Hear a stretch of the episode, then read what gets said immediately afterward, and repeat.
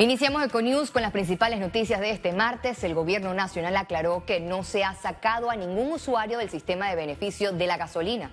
La Autoridad del Tránsito y Transporte Terrestre confirmó que hará las correcciones para que todos los conductores sigan recibiendo el subsidio del combustible. El, programa que han venido utilizando desde el Carlos Ordóñez, director de la Autoridad del Tránsito, manifestó que la Autoridad para la Innovación Gubernamental analiza los casos de los usuarios que fueron sacados de la plataforma para el despacho de la gasolina y el diésel. Agregó que se implementarán controles y descartó que existe un límite de consumo para gozar del beneficio. La extensión del subsidio fue extendido hasta el 15 de enero del 2023. No, no, existen topes, existen controles. Recordemos que, por ejemplo, con el sector transporte, que hace más de un año fueron los primeros que iniciamos con esta ayuda, se le dio pues, la ayuda económica utilizando su cédula y utilizando una foto al vehículo, así garantizarnos quién eran las personas que estaban utilizando. Y hemos puesto controles para evitar pues, fraudes o, o como dicen buen panameño, juega vivo de conductores de que vayan a llenar más de un día el tanque. Tras el fallo que declaró inconstitucional el contrato entre el Estado y Petaquilla, hoy Minera Panamá se genera un debate por si el mismo tiene o no efectos retroactivos. El ex magistrado de la Corte Suprema de Justicia, Edgardo Molino Mola, es de la tesis que el gobierno ni Minera Panamá pueden alegar la inconstitucionalidad de la ley si van a un tribunal internacional de arbitraje. Es decir, el arbitraje tiene que ser con todas las materias que quieran discutirse, excluyendo los aspectos constitucionales. Pese al pronunciamiento de la Corte, Molino Mola afirma que la extensión del contrato hasta el 2037 es legal los fallos de la Corte no tienen efecto retroactivo, es decir, que no afectan los actos anteriores a la declaratoria de inconstitucionalidad. Y el contrato se prorrogó antes de que se declarara la inconstitucionalidad. Por lo tanto, el contrato está vigente. Es inconstitucional, no tiene ahorita mismo ningún tipo de validez, ni esa ni cualesquiera eventos sucesivos por los efectos de la inconstitucionalidad de manera retroactiva de acuerdo a la doctrina constitucional de la retrospección. De acuerdo al abogado Ernesto Cedeño, la máxima corporación de justicia dictó jurisprudencia. Conforme a la retrospección o efecto retroactivo de una sentencia que tenga que ver con contratos públicos o cláusula de contrato público. Tú no puedes circunscribirte a lo que dice un código, porque ha sido interpretación y está dentro de lo que se llama los juristas bloque de la constitucionalidad. El abogado Roberto Ruiz Díaz plantea que como el contrato fue declarado inconstitucional, la extensión no tiene base legal. La famosa prórroga que se dio en el gobierno de Varela es una prórroga de nada, porque no tienes un contrato, no tienes un contrato de ley, entonces no puedes prorrogar lo que no, lo que no, no tiene. Y adicional, si se ponen a leer bien el fallo, el fallo de inconstitucionalidad hace mención de esa prórroga. El fallo señala que las sentencias del Pleno de la Corte en materia de constitucionalidad son de carácter constitutivo, es decir, que a partir de la ejecutoria crea, modifican o extinguen la relación jurídica y sus efectos se proyectan hacia el futuro. Félix Antonio Chávez, Econius. El Consejo Nacional de la Empresa Privada recomendó al gobierno y a Minera Panamá llegar a un acuerdo antes de finalizar el año para conservar los contratos directos e indirectos y así evitar ir a instancias internacionales. El Consejo Nacional de la Empresa Privada motiva a las partes a que lleguen a un acuerdo para evitar las consecuencias de un proceso legal.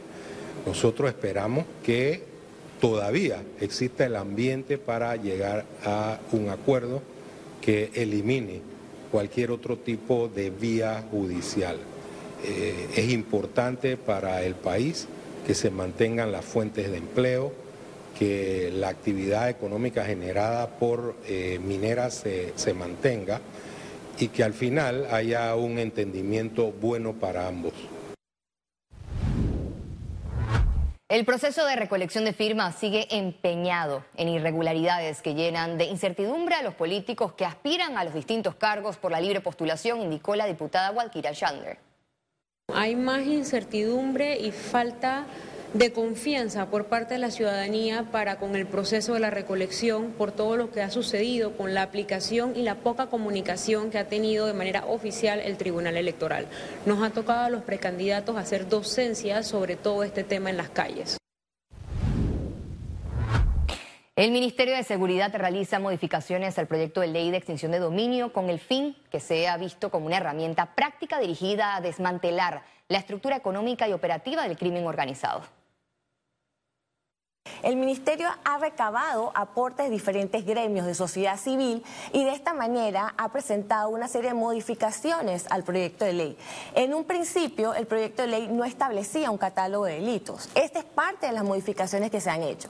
Y esto es el mensaje que el Ministerio de Seguridad Pública quiere dar a la ciudadanía que se sienta tranquila porque evidentemente nosotros sí estamos escuchando las diferentes inquietudes, las diferentes dudas que se tengan en cuanto a la implementación del proyecto y los estamos traduciendo en mejoras. Cuatro colegios serán sede para el programa de recuperación académica en el distrito de San Miguelito. Los padres de familia deberán asumir un costo de siete balboas para asignatura aplazada de los estudiantes. Para el programa de recuperación académica tenemos cerca de 3.000 estudiantes que han aplazado entre una a tres asignaturas, sobre todo en las materias científicas como ciencias, matemática, física y obviamente algunas humanísticas como es el caso de ciencias sociales, religión y otras. En el caso de desertores, eh, pues estamos trabajándolo a través de la red de retención, no obstante tenemos que hay 1.200 estudiantes que están en esta categoría, es decir, y que están eh, hasta este momento eh, reprobando el año electivo.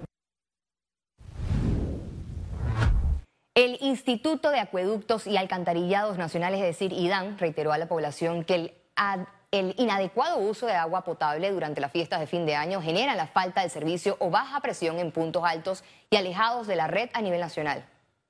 El llamado va a todos nuestros clientes y usuarios para que hagan un uso racional del agua, como usted bien menciona.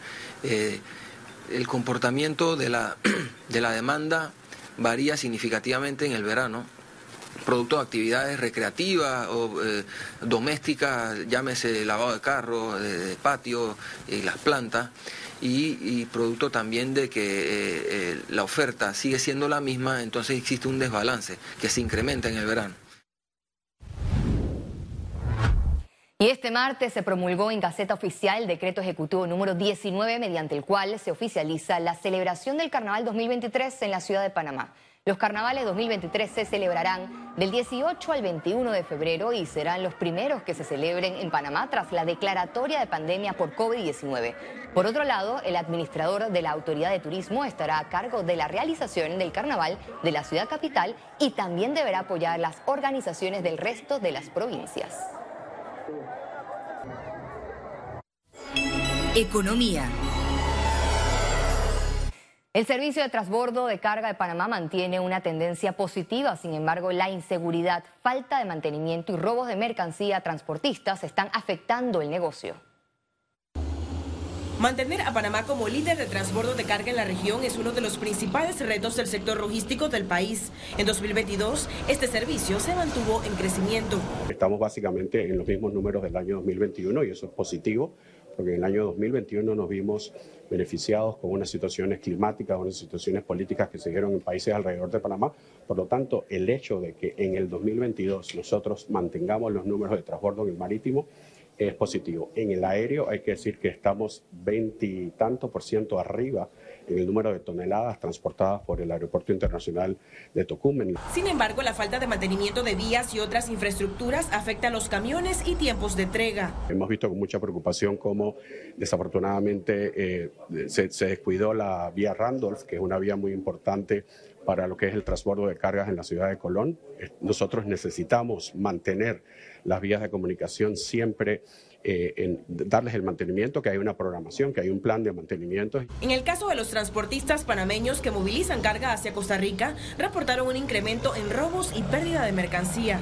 Hemos visto cómo nuestros transportistas han sido golpeados eh, y, les han robado sus mercancías, digamos, eh, se han dado situaciones violentas en el hermano país de Costa Rica y eso nos preocupa muchísimo. Se trata de alrededor de 20 transportistas de Panamá que han sufrido de estos robos en Costa Rica en los últimos cinco meses del 2022.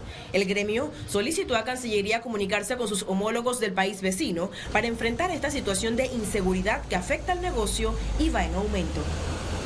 Ciara Morris, Econews. Los hoteles en Panamá confirmaron que se mantienen en recuperación tras su cierre durante pandemia. Al mes de diciembre registran una ocupación récord mayor al 60%. En el mes de noviembre tuvimos un 58% de 59% de ocupación en la ciudad y 47% en el interior. Normalmente hay un lag, hay una brecha eh, que hay que ir cerrando entre hoteles de la capital y hoteles del interior. Eh, este año vamos a llegar a una ocupación ponderada, es decir, interior más, eh, más la ciudad del orden del 54-55%. Pero lo importante aquí es que en el mes de diciembre los hoteles están reportando una ocupación récord. Por todos los indicadores estamos previendo una ocupación superior al 60% este mes, el mes de diciembre. Y al regreso, internacionales. Aumentan las muertes por tormenta invernal en el área de Buffalo, en Nueva York, una de las ciudades más afectadas. Ya regresamos con Econews.